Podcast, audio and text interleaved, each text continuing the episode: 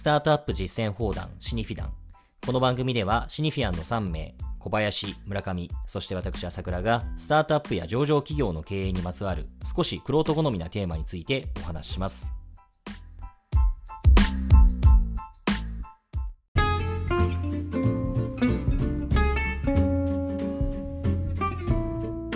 はい、えー、今日はですね、えーま、スタートアップの経営に関して、ま、毎回ついて回るおなじみの問題ですね、えー、スタートアップにおける人材採用の失敗のケース、えーま、これについてお話をしたいと思います。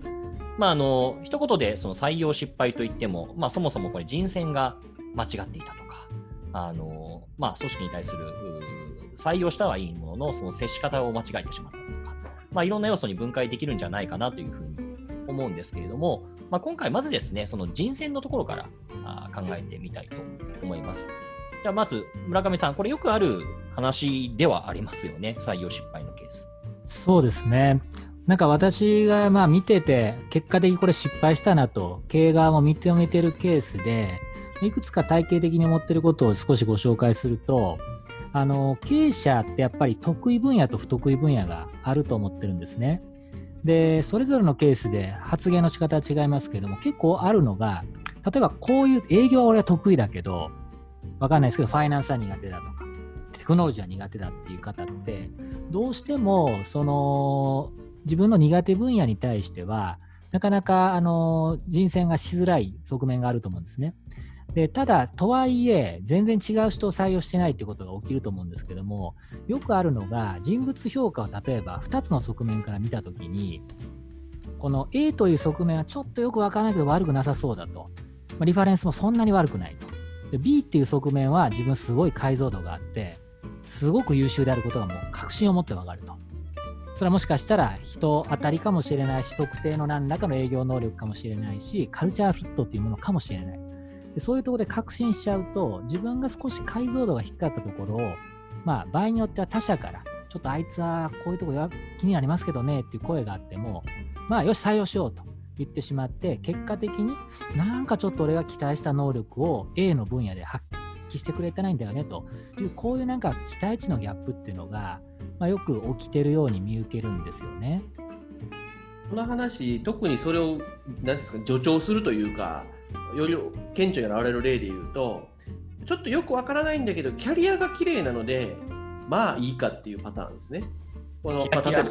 MBA 取ってるとかなんか有名コンサルティングファーム出身であるとかで正直自分としてはなんかあんまピンときてないけど経歴的にすごい抜群だしここは多分いけるだろうっていう見切り発車的なもの、まあ、そういうパターンだとより今の要素強く出ることが多いような気がしますね。まあ、いわゆるキャリアキャリア問題ですね。すねあのうん、バックグラウンドがいい人をやたらあ採用したくなってしまうという、まあ、病。これ確かによく見られて、で、確かに経営者がやたらその、キャリア綺麗な人っていうところを優先して、えー、採用するようになると、ちょっと大丈夫かなと思う節はあるかもしれません。だからこの点僕ベンチャーはより意識的である必要があると思うのはベンチャーの初期ってそのすごいピカピカキャリアの人ってあんまり来ないじゃないですか。その中で急にもう例えばハーバードです、マッキンゼーです、なんかみたいな人がボーンってくると、おおってなんか浮き足立つ感じあるじゃないですか。で、なんかあのちょっといろんな面をこう加点して見ちゃうっていう傾向、もうこんな人二度と来てくれないんじゃないかって思って、なんかすごいこう、なんですかね、過剰に持ってみてしまうっていう傾向は、実は初期のスタートアップすごい多いんじゃないかなという気はしてます。そうですね、あと採用前の、まあ、採用コメントを見ていると、特定の面に対してものすごく評価が高いというふうに、まあ、鳴り物入りで、前で言うと鳴り物入りで入った方が、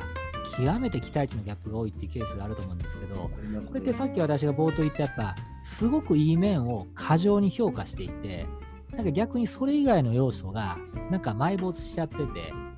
まあ、そこに実は大きなリスクが潜んでいたみたいなパターンってまあ、もう一つあると思うんですよね。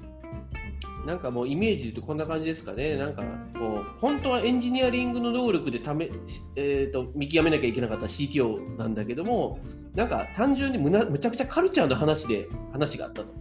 すごい盛り上がった、もうビジョンもめっちゃ共感したと、それ自体は重要だから、それはもちろんちゃんと見るべきなんだけども、それだけで決める職業でもないだろう、ポジションでもないだろうっていうのを、なんか、いや、あんだけビジョン共感度あったのに、なんか CTO としては、みたいな、なんかそんなケースですかね。そうですね。あともう一つあるのが、なんか、なんか以前の採用で失敗した経験があると、その失敗したところにだけ過剰にアンテナが張られてて、そこが OK だと、いやいや、もう前の人から比べると、むちゃくちゃ彼はいいです、彼女はいいです、みたいになって、あれ？でも本当の求めてるスペックのところって、もしかしたら前より悪いんじゃないの？みたいなこと。で、やっぱりちょっと物足りなかったみたいな、こういうパターンで期待値ギャップが生まれるのもありますよね。ありますね。ま、ここまであの主に人選びの面において、えー、失敗してしまうというようなあ話をしてきましたけど、えー、今度は、えー、採用したはいいもののその待遇を間違えてしまう、まあ、これもよくある失敗なのかなという気がします要は過剰に厚遇してしまうというケースですね、うん、そういう意味では初期に SO を配りすぎてしまったっていうケースはかなり多くのスタートアップで見られるんじゃないですかね。SO の問題もありますね。あと、まあ、ありがちなのは、あまあ、確かに、まあ、さっきのキャリあのキラキラキャリア問題にも紐づく話なんですが、まあ、ものすごくご実績がある方なんだけれども、方で、えー、自分の会社に興味を持ってくれたから、もしくは、あまあ、個人的にその起業家のことを気に入ってくれたから、ぜひうちに来てほしいと。一方で、うちに来てもらうためには、あそれなりの役職、まあ、取締役だとか、あまあ、そういったあ待遇を用意しないと来てもらえない。で、何が何でも来てほしいので、無理やりポストを作ってしまうっていうケース。まあ、これも結構あるのかなと。ただ実際問題、組織として、機能、ファンクションとして、えー、その人が本当に必要なのかというと、結構あの本来会社においてはそんなにそこまでその役割で活躍する余地が実はそのタイミングの会社にはなかったということはこれはまあまああっていやそうなると、まあ、なんか非常に不幸なことになるというかあオーバースペックであるがゆえにかえってお互い不満を募らしてしまうということは起こりがちなのかなという気がします。そうですね、それ、あの過去の経歴とか、まあ、それはまあ前職なのか、前のスタートアップでの、まあ、実績のようなものなのか、まあ、わからないですけども、何か過去の経歴が非常にいい人に対して厚遇してしまうっていう時って、まあ、1個目のテーマであったギャップも非常に大きくなりますよね。まあ、結果的に、あこの人はこういう結果があるから、素晴らしいに違いないと思って、非常にこうスクリーニングのレビューが、まあ、甘くなってしまって、で甘く評価した人を、まあ、厚遇してしまって、まあ、何か後でトラブルになるというようなケースなんですかね。そういう意味ではあの、まあ、ケースとして一時的に、まあ、なんか社長好きとかなんか社長室長みたいな必ずしもその現場ラインを持たないようなポジションで、まあ、一旦ある種のオンボーディングを組織に対してのオンボーディングをした上で、まあ、具体的な CX なりなんなりっていうポジションに移っていくっていうケースは、まあ、あると思うんですね。でそれ自体否定しないしむしろうまいやり方だと思うんですけどなんかずっとチューブラリンポジションみたいなケースがあってもうずっと社長付きみたいななんかであの人何やってんの？みたいな感じになって、まあ、組織内でもなんかすごい浮いた感じになってでなんか多分多分給料もらってそうに見えるんだけどなんかよく分かりませんあの人みたいなので不満が出て組織内圧力っていうのはよくあるケースかなという気がしますね。なので、まあ、いきなりフルタイムで参,、えー、参画してもらうというよりは、まあ、いわばパートタイムで、えー、お互いお見合い期間を見ながらあもしもいいと思ったら、まあ、無理やり巻き込んでしまうみたいな。ケースとか、あとこれ、特殊なケースだなと思いつつ、とはいえ複数件見たことあるなと思うのは、あ監査役というポジションで入りながらあ、気づいたら中の人になって執行になっていたっていうケース。これも実はあるはありますよね。だからそういったあちょっと部分的に徐々に徐々に巻き込んでいくっていうやり方もあるのかなという気は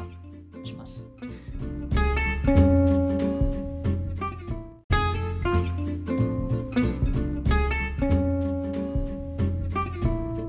で、もう一つですね、このスタートアップ採用失敗のケースで、これもう毎回毎回上等口としてよく聞かれるのが、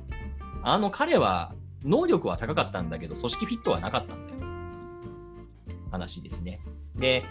よく言われることで、能力とフィットを迷うことがあったら、まあ、組織のカルチャーを優先しよう。これ非常によく言われることですし、あの僕も決して間違いじゃないなと思います。一方でですね、えー、後でその採用の失敗を総括するときに、なんかあまりにも多くの人が組織フィットがなかったという言葉を安易に使いすぎな気がしていてですね、うちの成長志向のカルチャーに合わなかったと。うちと合わなかったんだっていう言い方をするわけですけれども、じゃあそういったタイプの人って他のスタートアップで会っていたのかっていうと、おそらくそうではないはずで、まあ、それはたまたまその、なんて言うんでしょうね、組織というよりは、まあ、スタートアップの、えー、まあ、カルチャーに合わなかったっていったことを、まあ、まとめて、組織フィットっていうふうに言ってしまってるんじゃないかなと。あと、ともすると、えー、それがたまたまその経営者本人との相性が悪かったんじゃないかとか、それは場合によっては経営者自身がむしろ立ち居振る舞いを反省すべき点なんじゃないか。等々含めてですね、ちょっと組織フィットが合わなかったっていう言葉で、えー、操作することが、ちょっと僕はあまりにも多い気がしていて、えー、こういった、なんていうか、悲劇を繰り返さないためにも、単に組織フィットで合わなかったというだけではなく、もう一段階深く言語化して反省点を詰めていくっていうのは重要なんじゃないかなという気がしています。そうです、ね、これは経営トップにとっても非常にあの重要なポイントですよね。この確かに組織フィットっていう言葉はもう飛鳥さんが言うように広すぎるので、もうちょっとそのどこに起因する問題だったのかっていうのを掘り下げるっていうのが必要だとその通りだと思うんですけど、まあ、結構多くのケースで経営トップもしくは創業者とのコミュニケーションがうまくいかなかったっていうケースをなんか総称してかなんか組織フィットがみたいな言ってるケースが多いのでこれなかなか自分自身で振り返るのが難しいケースもあったりしますけども、まあ、逃げずにそこを見ていくことがうまく成功につながる要因の一つなんでしょうね。そうですよね。そういう意味では本当に組織フィットを言い訳にしてるケースって本当によく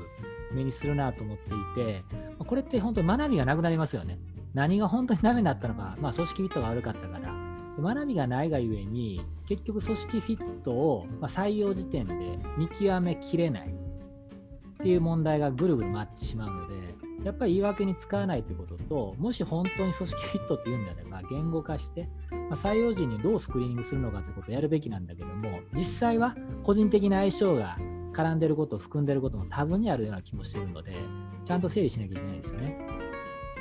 以上を踏まえてですね、ここまで、まあ、よく起こりがちな失敗のケースっていうのを挙げてきましたけども、じゃあ、こうした事態を踏まえてですね、え具体的にどういった対策を取れば、あまあ、こういったあ採用失敗のケースっていうのを防ぐことができるんでしょうか？私がまず一つ思うのは、結構やっぱり、あのある程度の規模になって採用数が増えると、ミスはやっぱ一定確率出ると思うんですよね。小さい時は俗人的な目利きで一定スクリーンできるかもしれないです。大きくなるとどうしてもミスが起きると。なのでやっぱり複眼的な第三者の視点っていうのを、まあ、いかに取り入れるかというポイントがあるんですけども、1個注意喚起したいなと思うのが、せっかく第三者の視点を入れても、結構あの人はこういうとこ気になるよっていうネガティブの、まあ、アラートが上がってるケースあると思うんですね。結構それを実は冒頭議論したようなところで無視してしまってるケースがあるので、第三者の意見を取るんであれば、ネガティブな情報ほど真摯に重要視して扱うっていうところは、一つ tips なのかなという気がしてます。まあ、加えてあの、採用ミスってこれ僕どうしても起こるものだと思うので、えー、あらかじめ、まあ、採用のミスは規模感が大きくなってくるともう起こるものだという前提のもと、まあ、人事制度等々の設計をしていくことなのかなというふうに思いますね。例えばその先ほど過剰に厚遇してしまうようなケースっていうようなお話をしましたけれどもじゃあ最初からあドバッと S を払って来てもらうというよりは、まあ、一定の条件満たしたらこういうふうなあ分量を、まあ、将来的に配分していきたいと思いますよというふうなコミュニケーションをするだとかあるいはあいきなり取締役に据えるんじゃなくて、まあ、こういったステップを踏まえて徐々に徐々に組織に自分たちの会社に関与してもらうのはどうですかって言ってようなまあ、そういったロードマップをお互いに握り合う。まあ、こういった、まあ、あの方向修正の余地を残しておくような準備をするっていうことは、まあ、重要なんじゃないかなという気がします。まあ、あの見てるとですねあのものすごくその能力の高い人自分自身の能力が高い人と、えー、本当に人を見る目がある人選球眼がある人っていうのは必ずしも合致しないなっまあ、あのスタートアップに限らず見ていて感じるところなので、まあ、そこはなるべく他の意見も、まあ、活用しながら、いい人選びをしていくのがいいんじゃないかなと思いますね。